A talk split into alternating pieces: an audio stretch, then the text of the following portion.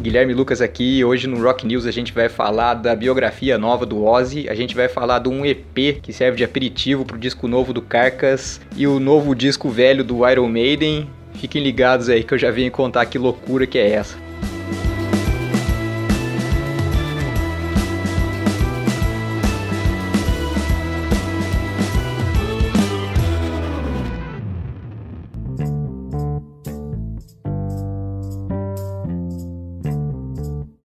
E para abrir esse Rock News hoje, vamos falar do novo disco velho do Iron Maiden. É, então, a Parlophone Records parece que vai lançar uma edição super especial aí do primeiro disco do Iron Maiden para comemorar os 40 anos do lançamento do disco. É, gente, o Iron Maiden já tem aí mais de 40 anos, né? Porque já existia antes do, de lançar o, o primeiro álbum. O, eu vi uma foto do disco aqui, vai ser um formato vinil picture de 12 polegadas é, que vai ser lançado dia 9 de outubro, cara. Tá bonito pra caramba. Tem o Ed da capa, tem no próprio disco de vinil. E eu sei que a galera aí que, que é viciada em vinil adora.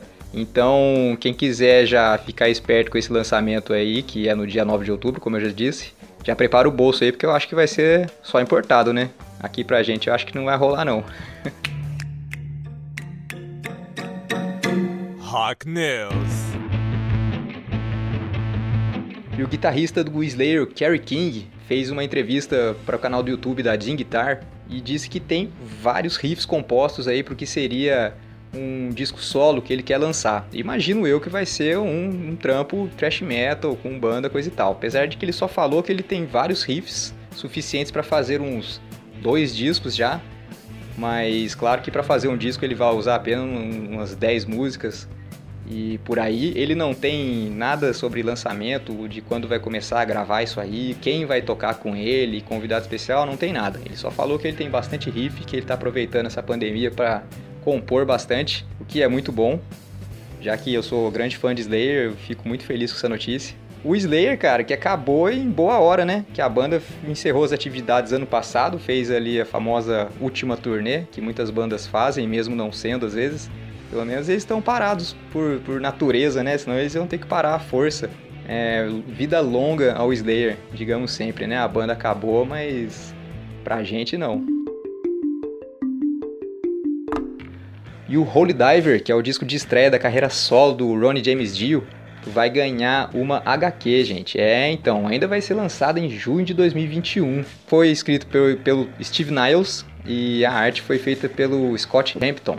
A Wendy Dio, que é a viúva do, do Ronnie, também era produtora de, do, do Ronnie James Dio e de várias outras bandas da época, explicou que o Holy Diver, esse HQ, vai falar de uma história sobre como não podemos julgar o livro pela capa, é, que você precisa enxergar o interior das pessoas antes de julgá-la, mas que basicamente vai contar a história da capa misteriosa lá, né? Que é o mascote do Dio, aquele, aquela figura demoníaca, arremessando um padre acorrentado no mar por que será, né, que aconteceu isso? Eu tô, tô curioso para saber, gente, porque na letra da música, nas letras das músicas não dá uma ideia do que do porquê disso. Então, curiosos de plantão, aguardamos.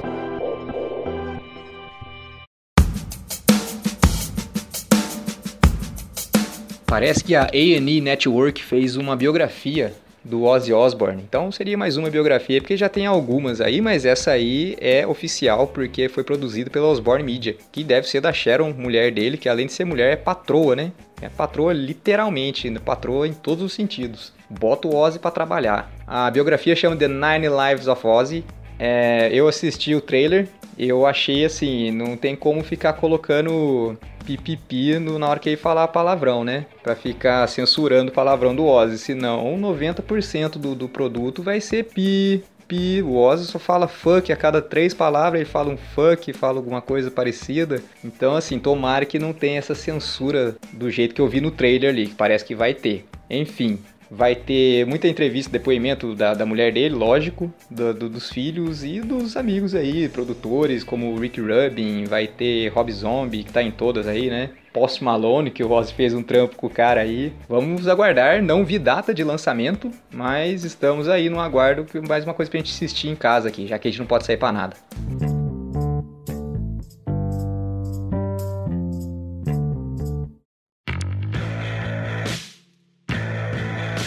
E aquela banda de Liverpool que todo mundo ama, o Carcas. É, gente, vocês acharam que eu ia falar dos Beatles, né? Não, vamos falar do Carcas aqui. O Carcas lançou um EP agora, vai lançar um EP na verdade, no dia 30 de outubro, para servir de aperitivo aí pro, pro álbum, né? Que não veio. Tava marcado para lançar em agosto, mas aí devido à pandemia não rolou. Então eles lançaram uma música, The Living Dead at the Manchester Morgue. É, já tá nas plataformas aí de, de streaming, já dá para ouvir. E dia 30 de outubro lança o EP, que eu acho que vão, vão ter quatro canções. Canções é ótimo, né? Quatro sonzeira. E vamos ver agora a data do, do álbum, né?